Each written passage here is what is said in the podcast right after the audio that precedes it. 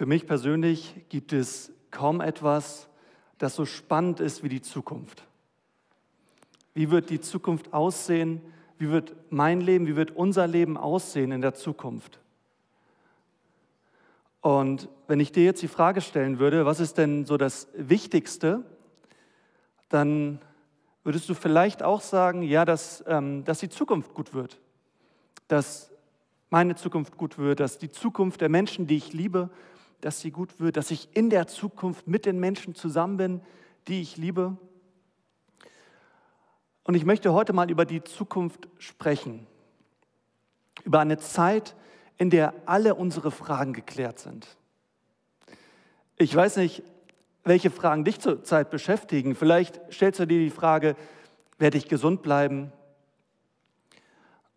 Oder werden wir uns auch in der Zukunft noch treffen können, um Gott gemeinsam anzubeten? Werden wir in der Zukunft in einer friedlichen und heilen Welt leben? Wird es irgendwann endlich mal ein Ende geben mit, mit den ganzen Kriegen und mit den Epidemien? Werde ich in der Zukunft in meinem Traumhaus leben, in einer Wohnung, in der ich mich so richtig pudelwohl fühle? Die Bibel sagt zu allen diesen Fragen Ja. Heute ist Ewigkeitssonntag und Jesus spricht immer wieder über diese Zukunft. Und alles, was Jesus getan hat, das, das hat er alles getan, damit die Zukunft von Menschen eine gute sein wird. Von den Menschen, die an ihn glauben, die ihm vertrauen und die jetzt schon an ihn, mit ihm leben. An einer Stelle, da sagt er gerade den Jüngern, ihr Lieben, meine lieben Freunde, ich werde euch verlassen, aber im Haus meines Vaters gibt es viele Wohnungen. Und wenn ich gehe, um euch die Städte zu bereiten, will ich wiederkommen und euch zu mir holen, damit auch ihr seid, wo ich bin. Hey, was ist das für ein Versprechen? Ich würde sagen, das ist so das, das größte Credo, was Jesus hatte. Die, die, Ewig, die Ewigkeit kommt. Das ewige Leben steht uns bereit. Und das ist auch direkt mein erster Punkt in der Predigt. Ich habe meine Predigt in drei Punkte aufgeteilt. Die erste, der erste Punkt lautet, das Beste kommt noch. Der zweite Punkt lautet, beten wir im Himmel. Und der dritte, warum du das glauben kannst. Und am Ende erzähle ich euch noch die Geschichte von dem höchsten Sprung eines Menschen. Also lasst mich mal anfangen. Das Beste kommt noch. Ich weiß ja nicht, wie du diese Zeit betrachtest. Vielleicht sagst du dir, ja, im Moment denke ich eher, ich hoffe, dass alles wieder so wird, wie es früher mal war. Also wir als Deutsche, wir, wir machen uns ja auch wahrscheinlich mehr Sorgen als, als andere Menschen auf der Welt. Und ich weiß nicht, vielleicht sagst du auch, meine besten Zeiten, die liegen schon hinter mir. Was soll da noch kommen? Es gibt da so eine Geschichte von Jesus und dreien seiner Jünger. Und es war eigentlich ein ganz normaler Tag. Jesus lädt drei seiner Jünger ein, mit ihm zu beten und sagt, seht ihr diesen hohen Berg da? Lasst uns gemeinsam auf diesen Berg gehen und da beten. Und dann gehen sie da hinauf und fangen an zu beten und es ist alles ganz normal, alles ganz normal. Doch diese Geschichte verändert sich mit einmal. So, es gibt so einen, einen starken Wendepunkt in der Geschichte, dass Jesus plötzlich sich verwandelt und alles um sie herum ist strahlend hell und am Funkeln und, und Jesus ist da in so, einem, in so einem Herrlichkeitsleib, so ungefähr wie es in der Himmel, in, im Himmel sein wird. Und, und, und bei ihm sind plötzlich zwei Leute, die aus der Ewigkeit zu ihm gekommen sind, Elia und Mose. Und, und Petrus, einer der Jünger, der, der sieht das alles und sagt, Mann, das ist so schön hier. Kann das nicht für immer so bleiben? Und und er macht diesen Vorschlag und sagt, Herr Jesus, können wir nicht einfach Hütten bauen und für immer hier bleiben? Das ist so schön. Danach suche ich doch die ganze Zeit. Endlich erfüllt sich mal meine, meine Sehnsucht, mit der ich jeden Tag durch den, durchs Leben gehe. Und als Petrus diesen, diesen Vorschlag macht, da kommt diese Stimme aus dem Himmel, die sagt, dies ist mein geliebter Sohn, auf ihn sollt ihr hören. Und mit einmal ist alles wieder still und ganz normal. Die vier Jesus und seine drei Freunde gehen den Berg wieder hinunter. Und auch in den Tagen danach, rein äußerlich, hat sich nichts verändert in dieser Welt. Es ist immer noch genauso wie vor der Geschichte, aber, aber in den Jüngern hat sich etwas verändert. Mit einmal wissen sie, was, was ihre Bestimmung ist. Sie werden nie wieder dieselben sein. Sie wissen, hey, für dieses Ziel lohnt es sich zu leben. Eines Tages keine eigenen Hütten zu bauen, keine eigenen Häuser, sondern diese Hütten gebaut zu kriegen von Jesus Christus. Hey, das ist unsere Bestimmung. Und sie wussten auch, hey, für uns war es noch nicht an der Zeit, diese Hütten zu bauen, weil wir noch eine Verantwortung haben in dieser Welt. Wir haben noch eine Verantwortung, anderen davon zu erzählen, andere mitzunehmen. Die Menschen, die uns etwas bedeuten, die Gott auch da haben möchte. Wenn ihr mehr erfahren wollt zu Bestimmung und Verantwortung, dann hört nochmal den, EF, den EFT-Impuls vom letzten Sonntag von Jürgen, da hat er darüber gesprochen. Sehr zu empfehlen, falls ihr ihn noch nicht gehört habt. Es gab so eine, so eine Geschichte in meinem eigenen Leben. Es war eigentlich auch ein, ein ganz, ganz normaler Tag. Ein ganz normaler Sonntag, vielleicht so wie dieser hier. Es war Sonntagabend und ich, ich saß in meinem Zimmer, ich war 18 Jahre alt. Ich habe mir die Frage gestellt, ja, was fange ich denn jetzt noch an hier mit diesem Sonntagabend? Und dann gab es da diesen, diesen Sessel in meinem Zimmer. Ich hatte auch diesen Gedanken, soll ich mich jetzt darauf setzen, um zu beten? Also ich sollte keinen hohen Berg hinaufsteigen, sondern mich einfach nur auf diesen Sessel fallen lassen und anfangen zu beten. Habe ich das getan?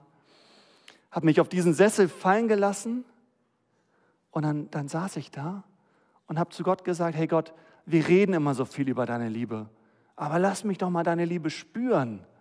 Ich möchte sie wirklich richtig spüren. Ich möchte sie erleben.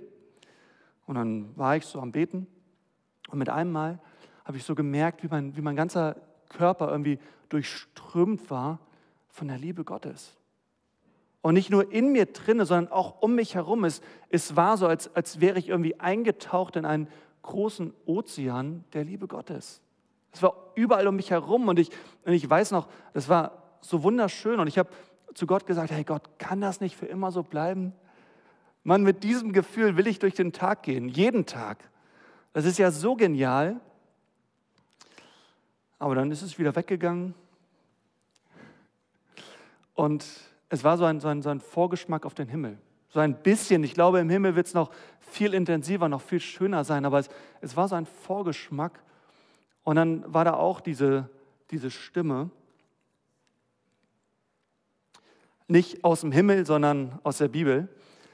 Jesus ist mein geliebter Sohn, auf ihn sollst du hören. Ich weiß, das ist meine Bestimmung, eines Tages da zu sein, aber ich bin noch hier, weil ich noch eine Verantwortung habe. Vielleicht auch die Verantwortung, euch heute davon zu erzählen, dass dieser Himmel, dass die Ewigkeit auf uns wartet. Dass das hier nicht alles ist, sondern dass noch so viel auf uns wartet. Das Beste kommt noch. Ich glaube, du hast auch eine Bestimmung, eines Tages da zu sein. Du hast die Bestimmung, dich dafür zu entscheiden. Du hast die Verantwortung, Ja zu sagen zu Jesus. Diese Verantwortung nimmt uns niemand ab. Und wenn du diese Entscheidung bereits getroffen hast, dann andere Leute mitzunehmen, anderen davon zu erzählen, dass uns das Beste noch erwartet. Ich glaube, das Beste kommt noch. Ich meine, jetzt ist unsere Freiheit eingeschränkt durch diesen ganzen Corona-Wahnsinn, aber dann einmal werden wir so frei sein, wie wir es noch, nie waren. Jetzt haben wir Angst vor Krankheit und Tod, aber dann einmal wird Gott alle Tränen von unseren Augen abwischen und der Tod wird nicht mehr sein. Jetzt stellen wir uns so viele Fragen, aber dann eines Tages werden alle unsere Fragen geklärt sein. Jetzt wachen wir manchmal auf und haben einfach schlechte Laune und wissen nicht, wo das herkommt oder wir fühlen uns einsam, aber dann einmal werden wir so von Gottes Liebe berührt sein, dass wir uns nie wieder einsam fühlen werden. Jetzt stellen wir uns manchmal die Frage, ja, wo habe ich denn die Zeit noch zu beten? Wo habe ich denn die Zeit irgendwie mal mit Gott zu reden? Aber dann einmal werden wir nur noch am Beten sein. Und damit komme ich zum zweiten Punkt. Beten wie im Himmel. Vielleicht habt ihr die vier Predigten dieser Serie gehört oder wart dabei und habt sie mit angeschaut und ihr könnt euch vielleicht daran erinnern, worum es worum es so, so ging in den vier Predigten. So in der ersten Predigt ging es um, um, um diese Beziehungspflege mit Gott. In der zweiten Predigt um den Terminkalender, um das Tageszeitengebet. In der dritten um die Wirkung. Also was bewirkt denn mein Gebet überhaupt? Erhört Gott meine, meine Bitten überhaupt? Und in der vierten Predigt irgendwie auch um die, um die Wirkung. Also es ging irgendwie immer, immer um mich. So. Ne, was habe ich davon zu beten? Also immer hatte ich mich im Blick. Als erstes um die persönliche Erfahrung, dann um meinen Terminkalender, dann was, was habe ich denn davon? Aber ich würde sagen, in dieser fünften Predigt wollen wir uns selbst mal aus dem Blick, aus dem Blick nehmen und einfach nur Gott im Blick haben. Denn ich glaube, genau so wird es im Himmel sein. Wenn wir die Offenbarung lesen, dann lesen wir immer wieder, hey, da sind die Leute am Anbeten. Da ist immer die Rede von diesem großen Thron, zum Beispiel in einem Text, den Daniel eben hier vorgelesen hat, und dass alle Leute davor stehen werden und nur noch am Anbeten sein werden. Ich glaube, da haben wir keine Gründe mehr, Gott um irgendwas zu bitten oder ihm irgendwelche Fragen zu stellen. Alle Schwierigkeiten werden hinter uns liegen. Wir werden Gott nur noch anbeten. Ich glaube, wir werden eingehen in diesen, in diesen Frieden. Wie das in Hebräer 4, Vers 3 steht. Wir, die wir an Jesus Christus glauben, werden eingehen in die Ruhe Gottes. Im Urtext steht da das Wort Shalom und das ist ein umfassender Frieden. Gott wohnt im Lobpreis seines Volkes. Gott fühlt sich da wohl, wo man ihn anbetet. Da ist er gerne. Wie es steht in Psalm 22, Vers 4, Gott wohnt im Lobpreis seines Volkes. Ich glaube, so wird das im Himmel sein. Gott ist gerne dort, wo man ihn anbetet. Und ich würde mir wünschen, dass wir so eine Gemeinde sind, wo sich Gott wohlfühlt. Eine Gemeinde, wo Gott gerne sein will eine Gemeinde, die ihn anbetet. Also versteht ihr diese Parallele? Der Himmel ist ein Ort, wo wir gerne sein wollen, weil der nur aus Lobpreis, aus Anbetung besteht. Und hey, dieses hier soll auch ein Ort sein, wo sich Menschen wohlfühlen, weil er aus Anbetung und Lobpreis besteht. Und vielleicht denkst du dir, Mensch, ich habe Gott so lange nicht mehr erlebt. Ich lebe jetzt schon ein bisschen länger mit Jesus, aber irgendwie, ich erlebe ihn nicht so richtig. Ich spüre ihn nicht dann probier einfach mal Folgendes. Geh einfach mal ins Gebet, vielleicht heute an einem ganz normalen Sonntag und bete einfach Gott an. Nimm dich selbst einfach mal aus dem Blick. Lass einfach mal deine Probleme, deine Sorgen, die wir ja alle haben, lass sie einfach mal hinter dir und schau einfach nur Gott an. Beschreib ihn, wie schön er ist, wie gut er ist, wie viel Liebe er für uns hat. Also ich finde diese Erfahrung Gott anzubeten und mich selbst aus dem Blick zu nehmen, sondern nur Gott im Blick zu haben, die finde ich immer wieder total befreiend. Und das wünsche ich dir auch, dass es für dich total befreiend ist, weil du endlich mal deine Sorgen, deine Probleme, deine Ängste, deine Fragen alle mal hinter dir lässt und endlich mal frei davon bist. Ich finde diese, diese Erfahrung der Anbetung total verbindend, weil wir verbinden uns mit Gott. Es ist total erhebend, weil wir lassen diese Erde einfach mal hinter uns und stehen vor dem Thron Gottes. Es ist total erfrischend, weil Gott die Quelle aller Kraft und aller Liebe und aller Freude ist. Und es ist total ewig, weil wir jetzt schon das tun, was wir eines Tages für immer in der Ewigkeit tun werden. Ich komme zum dritten Punkt meiner Predigt und damit zu der Frage, wie können wir das Ganze dann eigentlich glauben? Vielleicht hast du bis jetzt zugehört und sagst du, ja, es ist echt, klingt echt gut. Und ich wünsche mir das, dass das so ist. Aber wie kann ich das denn glauben? Die Bibel spricht darüber, wie wir das glauben können. Und wir können das glauben, wenn, wenn wir uns Jesus anschauen. Passt mal auf. In 1. Korinther 15, Vers 20 lesen wir, es verhält sich folgendermaßen. Jesus Christus ist von den Toten auferstanden. Er ist der Erste, den Gott auferweckt hat. Und seine Auferstehung gibt uns die Gewähr, dass auch die, die im Glauben an ihn gestorben sind, auferstehen werden. Also versteht ihr das? Es steht und fällt mit der Auferstehung Jesu. Also Gott hat in Jesus sozusagen vorweggenommen, was er uns an uns allen tun wird. Jesus ist der Erste, der auferweckt wurde von Gott. Und genauso werden wir auch alle eines Tages auferweckt werden. Also es, es steht und fällt damit, ob, ob das wirklich stimmt. Ob Jesus wirklich auferstanden ist. Ja, stimmt das denn? Ist er wirklich auferstanden? Lass uns mal auf die Suche gehen. Ich habe euch so vier Hinweise mitgebracht. Ich will es nicht Beweise nennen, sondern Hinweise. Und der erste Hinweis ist das leere Grab. Also drei Tage nach dem Tod von Jesus war das Grab wirklich leer. Und jetzt sagst du vielleicht, ja, gut, hat es ja schon öfter gegeben, dass Gräber leer waren. Ja, aber wie soll das Grab leer geworden sein? Also es gibt die Möglichkeit, dass die Jünger ihn geklaut haben. Dass die Jünger den Leichnam weggenommen haben, um später zu behaupten, ja, Jesus ist auferstanden, aber, aber glaubt ihr, dass sie für ihre eigene Lüge ihr Leben riskiert hätten und später Folter und Tod dafür auf sich genommen hätten? Für eine Lüge, die sie, die sie sich selbst, ausgedacht haben? Es gibt noch eine andere Möglichkeit, dass Grabräuber den Leichnam geklaut haben. Aber in diesen Berichten steht, dass Jesu Grabtücher noch immer im Grab lagen und sein Kopftuch gut zusammengefaltet da lag, wo Jesus lag. Also die einzigen wertvollen Dinge lagen noch im Grab. Dann gibt es noch die Möglichkeit, dass die Behörden Jesu Leichnam weggenommen haben, aber ich meine, dann hätten sie spätestens den Leichnam präsentiert an dem Punkt, wo die Jünger behauptet haben, er ist auferstanden.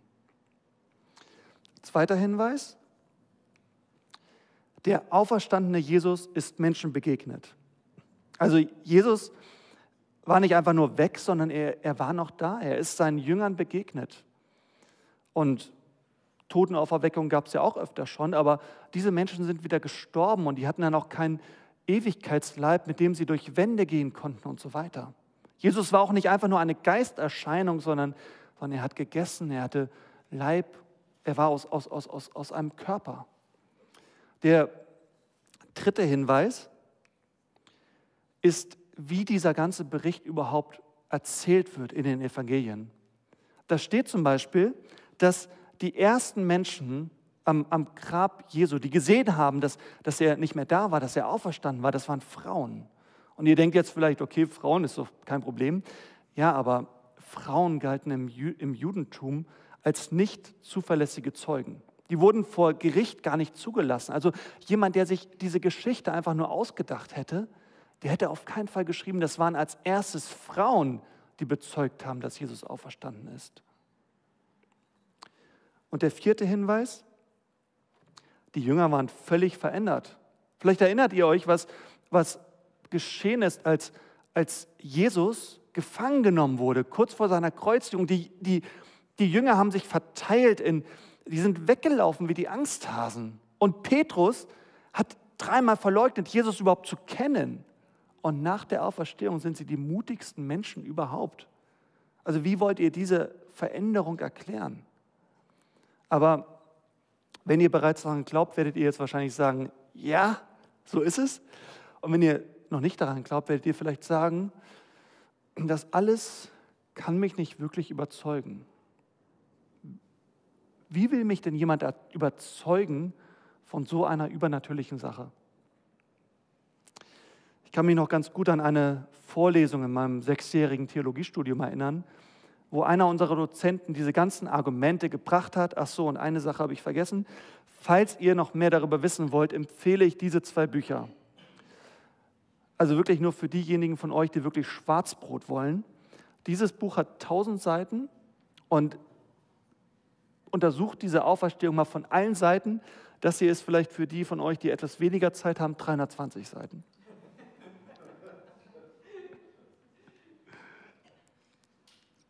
Okay. Ähm, wie gesagt, ich war in dieser Vorlesungsstunde und der Dozent, der erzählte uns so einige Hinweise. Dann habe ich mich gemeldet, gesagt, ja, aber Professor sowieso, das kann doch niemanden überzeugen. Wenn ich das jetzt jemandem erzähle, dann wird er doch nicht sagen, okay, dann glaube ich jetzt an Gott. dann hat er gesagt, ja genau, Herr Stemmler, so sehe ich das auch. Und das ist auch meine eigene Erfahrung. Ich habe lange nicht daran geglaubt, bis an einen Punkt, wo mir der Auferstandene persönlich begegnet ist. Das hat bei mir alles verändert. Und dann musste ich so an Paulus denken, von dem wir ja hier auch ganz viele Bibelverse lesen. Und der hat die Gemeinde verfolgt, der hat da nicht dran geglaubt, obwohl der die ganzen Geschichten kannte, bis zu dem Punkt, wo ihm der auferstandene Jesus höchstpersönlich begegnet ist. Das war für ihn der Wendepunkt. Und, und das wünsche ich dir auch, wenn du noch nicht daran glaubst, dass der auferstandene Jesus dir begegnet. Und was ist der erste Schritt? Ich glaube, der erste Schritt ist wieder beten. Ich glaube, Jesus will uns begegnen, aber manchmal müssen wir uns einfach die Zeit dafür nehmen. In der Bibel steht an einer Stelle, in Psalm 145, Vers 18, der Herr Jesus ist allen nahe, die zu ihm beten, allen, die mit Ernst zu ihm beten. Das ist auch so ein Versprechen von Gott, was er uns gemacht hat. Und ich glaube, wenn, wenn du auf der Suche nach Gott bist, ich kann mir nicht vorstellen, dass sich Gott diese Gelegenheit entgehen lassen wird, dir zu begegnen, wenn du ihn einlädst, wenn du mit Ernst nach ihm suchst. Ich wünsche dir das, dass das geschieht. Ich komme zum Schluss und damit zu dem zweithöchsten Sprung eines Menschen. Das hier ist Felix Baumgärtner und er, ist der, er hat den zweithöchsten Sprung eines Menschen auf sich genommen. Er ist von der Stratosphäre auf die Erde gesprungen, fast 40 Kilometer hoch. Und ich habe euch jetzt mal hier bewusst dieses Bild eingeblendet. Schaut euch das mal an und überlegt mal, du wärst dieser Mensch hier und müsstest da jetzt runterspringen. Welche Gedanken würden dir durch den Kopf gehen? Würdest wahrscheinlich denken, ich wäre so gerne wieder da unten. Ich wäre so gerne bei den Menschen, die ich liebe. Ich würde so gerne wieder die Menschen in den Arm nehmen, nach denen ich mich sehne. Hier oben ist ziemlich einsam. Und ich glaube, so ungefähr hat Jesus auch aus dem Himmel, aus der Ewigkeit auf diese Erde geschaut. Gesagt, hey, ich möchte so gerne bei euch sein. Ich möchte euch in den Arm nehmen. Ich möchte, ich möchte bei den Menschen sein, die ich liebe. Und Felix Baumgärtner ist tatsächlich gesprungen. Ich habe erst überlegt, ob ich euch ein Video zeige, aber das ist ziemlich, dann wird ein bisschen schwindelig und das wollte ich euch ersparen. Ähm, auf jeden Fall ist er gelandet. Also er war wieder unten und hat die Menschen wirklich in den Arm genommen, die ihm was bedeuten. Jesus auch. Jesus war auch auf dieser Erde und, und hat die Menschen in den Arm genommen, die ihm was bedeuten. Und dann hat er zu ihnen gesagt, und ich möchte nochmal auf den Vers vom Anfang zu sprechen kommen, dann hat er gesagt, hey Leute, ich muss jetzt gehen, aber im Haus meines Vaters gibt es viele Wohnungen. Und wenn ich gehe, um euch die Städte zu bereiten, will ich wiederkommen und euch zu mir holen, damit auch ihr seid, wo ich bin. Letzte Frage. Wie hat Jesus diese Städte vorbereitet? Jesus war ja Zimmermann, vielleicht wisst ihr das. Jesus war von Beruf Zimmermann. Meint ihr, der ist jetzt in den Himmel gegangen, um da die Häuser für uns zu zimmern? Um Hammer und Meißel in die Hand zu nehmen und da richtig schön zu bauen? Meint ihr, das meint er mit dem Vers? Nein, Jesus hat diese Städte für uns vorbereitet, als er am Kreuz hing. Da hat er die Wohnungen, die ewigen Wohnungen für uns sichergestellt. Da hat er die Ewigkeit für uns klargemacht.